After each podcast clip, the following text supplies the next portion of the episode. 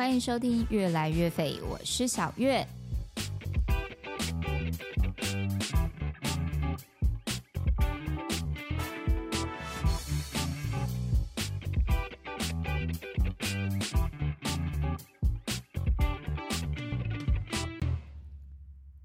今天要跟大家聊的是关于一本书。大家过年期间都在做些什么事情呢？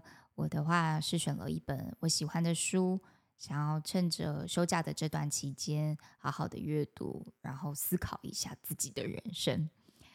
那看了这本书其实跟我自己在去年历经的一些事情有一点关联，所以我觉得看完之后有蛮多的心得跟感受，想要跟大家一起来分享。那这本书的名字，呃，我先说作者好了，作者他是郭宪宏。可能也有人有听过他的名字，那他还有一个艺名叫做小冬瓜，因为他爸爸叫做冬瓜。如果嗯跟小月年纪差不多的朋友，可能以前在看一些综艺节目，可能会听到冬瓜这个名字。他呢是一个殡葬业者的老板，那小冬瓜就是理所当然就是他的儿子接班人。那小冬瓜写的这本书叫做《生命最后的三通电话》，你会打给谁？我们来说说小冬瓜好了。那我第一次看到他是在九面的《就是要对决》的棺材片，后来可能在 YouTube 的推播之下，有时候我会看到呃他的 YT 频道单程旅行社的一些影像，嗯，就是边吃饭边看。茶余饭后边看的时候，哎，觉得其实蛮有趣的。嗯，我后来稍微查查了一下资料，发现小冬瓜他的年纪其实跟我相仿。那我是做喜事的嘛，办婚礼，他是办丧事的，所以是办相对看起来比较悲伤的一个仪式流程。所以我们两个算是很相反的职业。我觉得他跟我印象中的殡葬业者是非常不同。因为，嗯，制式的流程之下，我觉得他好像又多带了一点点人性跟嗯不一样的人味，所以我一直觉得他其实蛮有趣的。当时我在书店看到架上有他的书，我就觉得很有兴趣，我就拿起来翻了几页，然后就决定把这本书带回家，陪伴着我这今年的过年。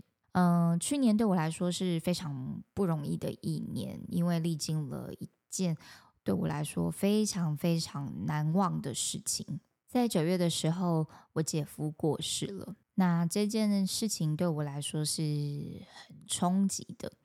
小时候，大概我还在九岁的时候。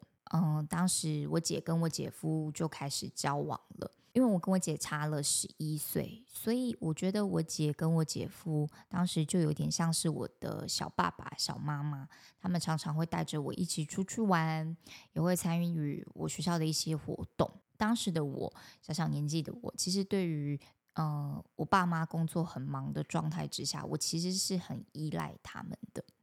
我还记得有一次啊，就是嗯。我姐他决定要带着我去找还在高雄念书的姐夫去跨年。不过当时为了省下那个昂贵的车资，因为要从北部然后移动到高雄嘛，那个车资其实不便宜，所以我们当时就嗯订了那个野鸡车的票。我猜现在应该很少人听到野鸡车这个词汇了。野鸡车就是非法营运的一种客运。我还记得当时我买那个票啊，还不是坐在呃位子上，我们当时是没有位子的，我们是坐在那个嗯要上去位子的那个阶梯上，我们就坐在那边。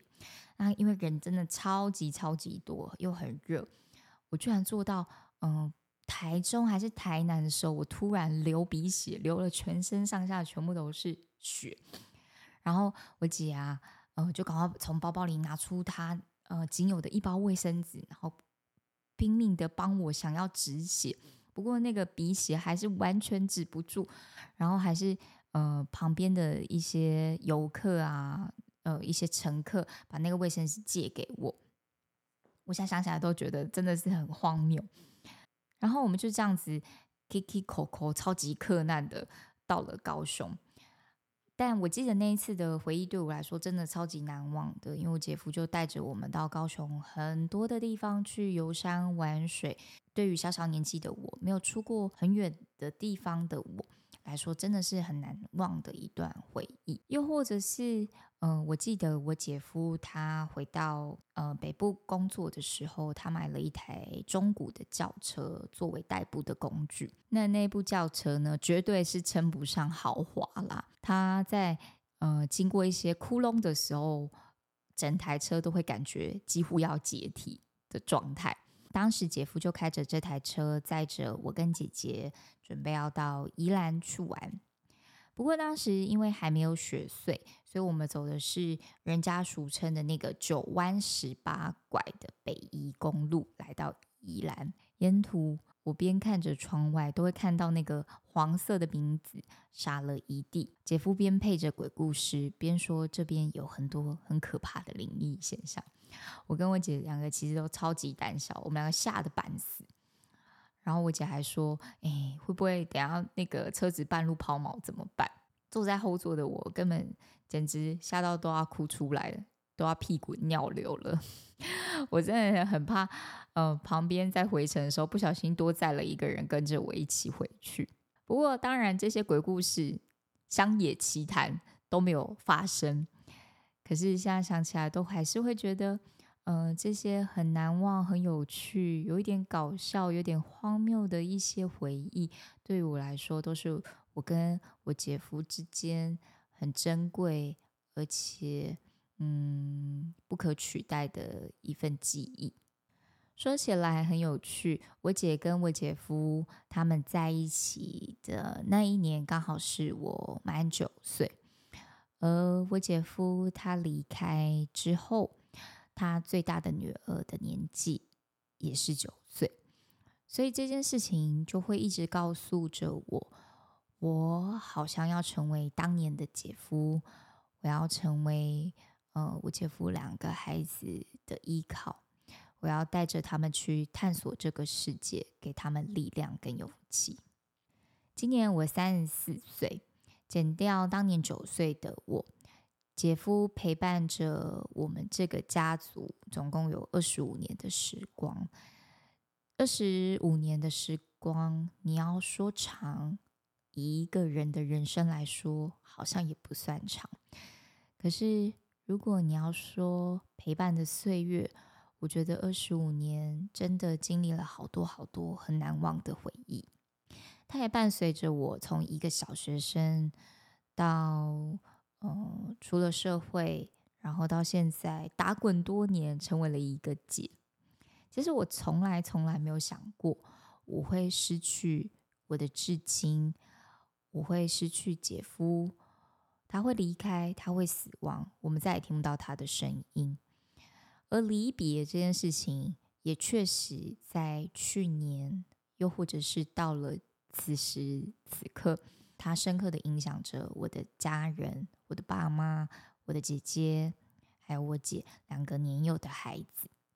那在小冬瓜的这本书里面，有一段话我看了，嗯，觉得有很深的感觉。这段话写的是：“棺材装死不装老”，意思是指。棺材里装的是死人，不是老人。我们常常会误以为只有老人会死，但事实上不是老了才会死。我们永远不知道明天跟意外什么时候会到来。村上春树也在《挪威的森林》一书说：“死与生从来不是对立的两极，死是以生的一部分存在着。当我们生在这一刻。”每一分每一秒，其实也都是在迈向死亡。历经了姐夫的事情，其实，嗯，我一直在思考着，有很多我们视为理所当然的很多事情，理所当然存在在你的身边的人事物，我们看得太理所当然，而没有回过头来去好好的感谢这件事情。当成为遗憾的时候。那真的是会觉得很可惜。你会有好多好多的想法，会有好多好多的遗憾，会有好多好多的为什么我没有去怎么做？或许就是人家说的悔不当初吧。所以我在想，我们是不是可以，嗯，在身体还很健康、心情还很愉悦的时候，想做什么就去做什么，想买什么就去买什么。想吃什么就去吃什么，那不要害怕去冒险，试着多爱自己，爱身边的人多一点点。也许当意外到来，或者是当死亡到来的时候，人生或许就会少了一点遗憾吧。亲爱那些经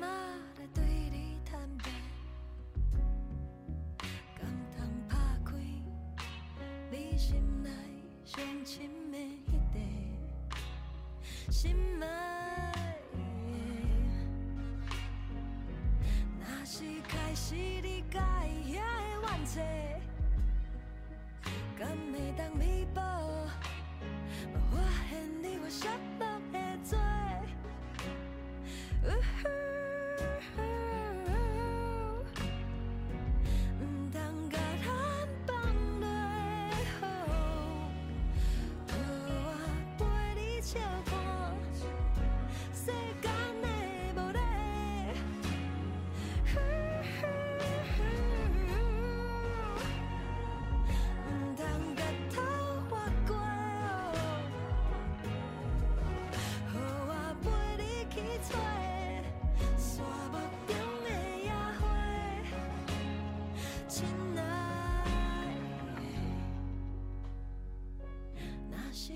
出遐个爱求的话，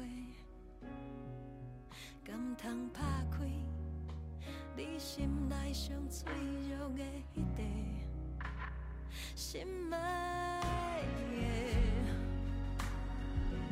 若是予你看见我的目屎，你敢会感受到，你并不是孤单一个。her hand.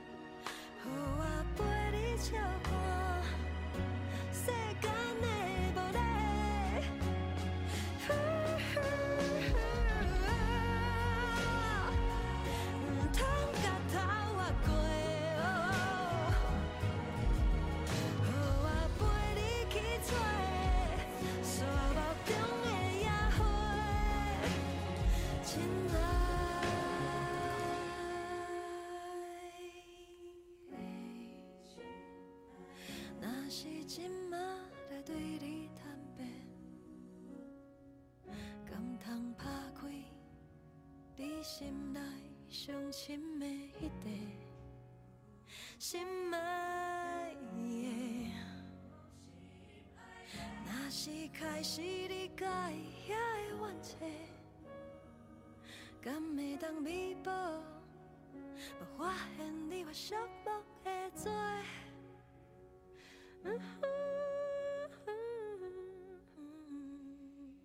郑怡农的亲爱的。大家有没有想过，人如果死了，到底会变成什么？是上天堂、下地狱，还是变成鬼魂？在我姐夫过世之后，我总是不断的在思考着这件事情。然后就说说今年的年夜饭好了，今年的年夜饭，嗯，姐姐就跟着我们的娘家的爸爸妈妈一起在家里吃年夜饭。那准备完年夜饭之后，我们就在讨论着今天晚上啊，一定要帮姐夫准备一副的碗筷，然后还有他最爱喝的酒放在他的位子上，然后这个位子一定要坐在我爸的旁边，因为他们两个最爱凑在一起打屁说笑话。就在年夜饭准备好了，我们往年来都会一起敲杯，然后说声新年快乐。就在我们。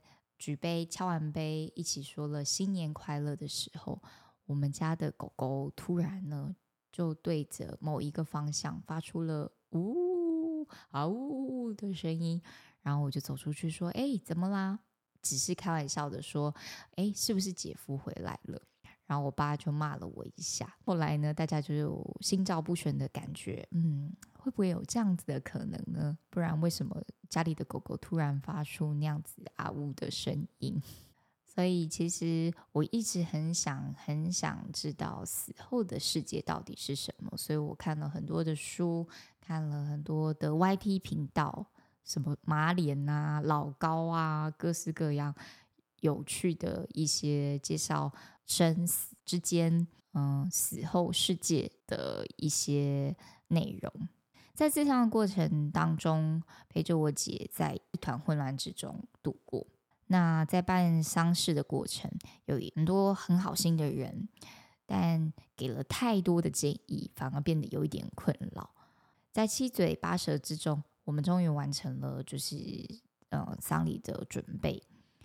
其实，在整件治伤的过程中，我印象最深的是陪着我姐。还有两个小孩坐上礼车前往塔位的那段路，车子我其实不是很懂什么品牌啊，好不好之类的，但我很明确的知道这台车绝对是一个豪车。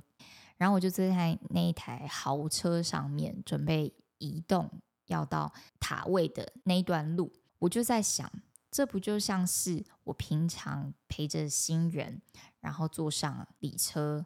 呃，再往夫家，往人生的下一个旅程，是不是？其实说起来也是一样的概念，就是人生有了不同的转换，我们就开了一个尊贵的车，去载这个尊贵的主角，迎向生命的下一个旅程。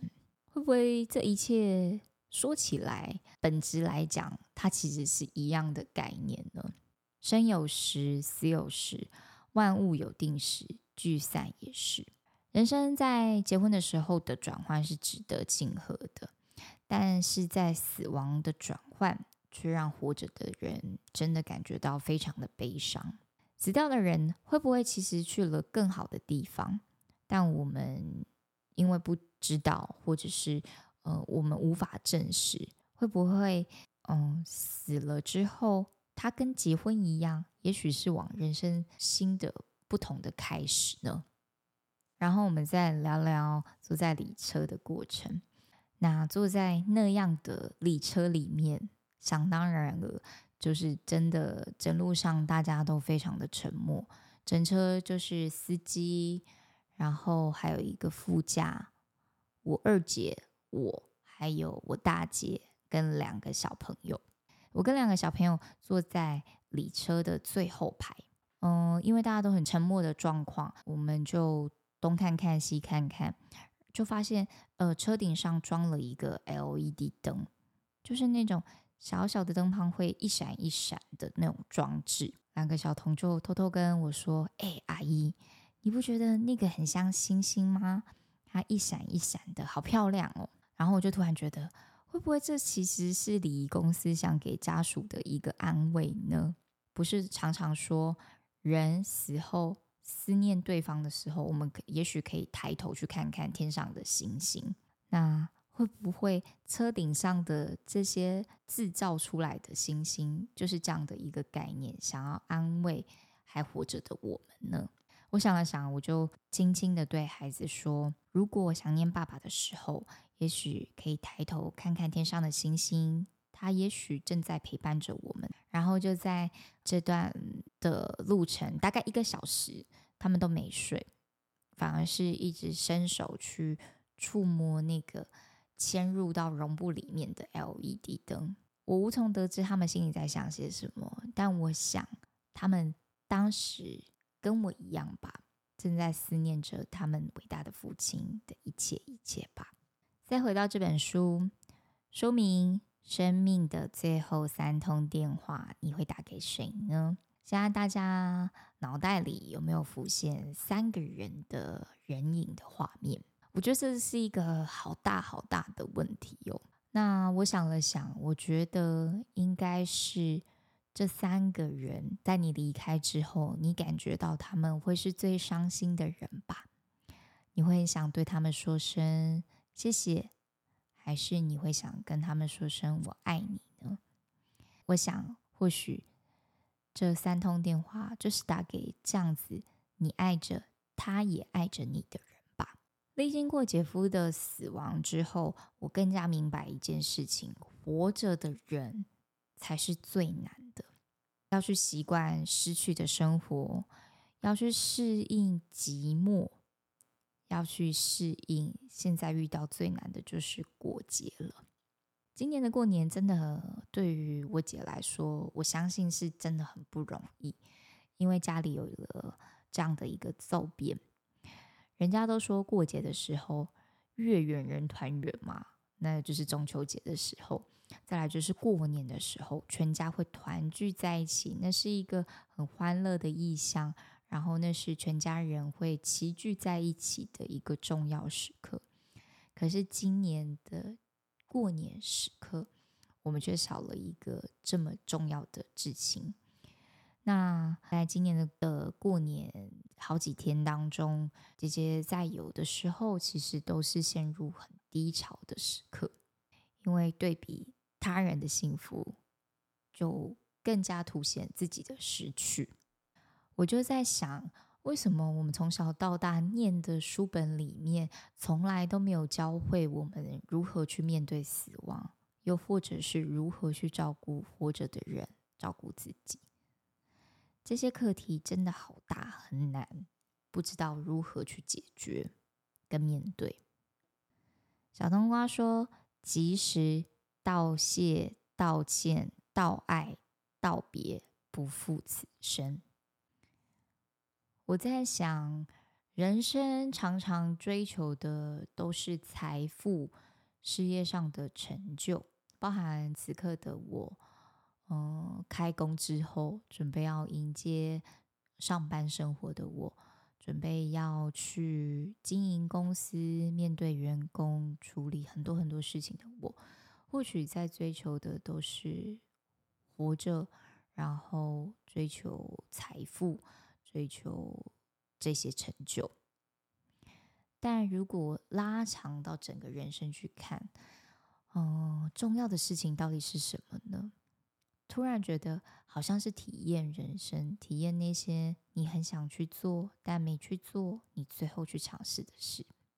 最后，我真的很推荐小冬瓜的这本书。我觉得，呃，看的时候不会觉得太艰深，很容易消化，很容易看得进去。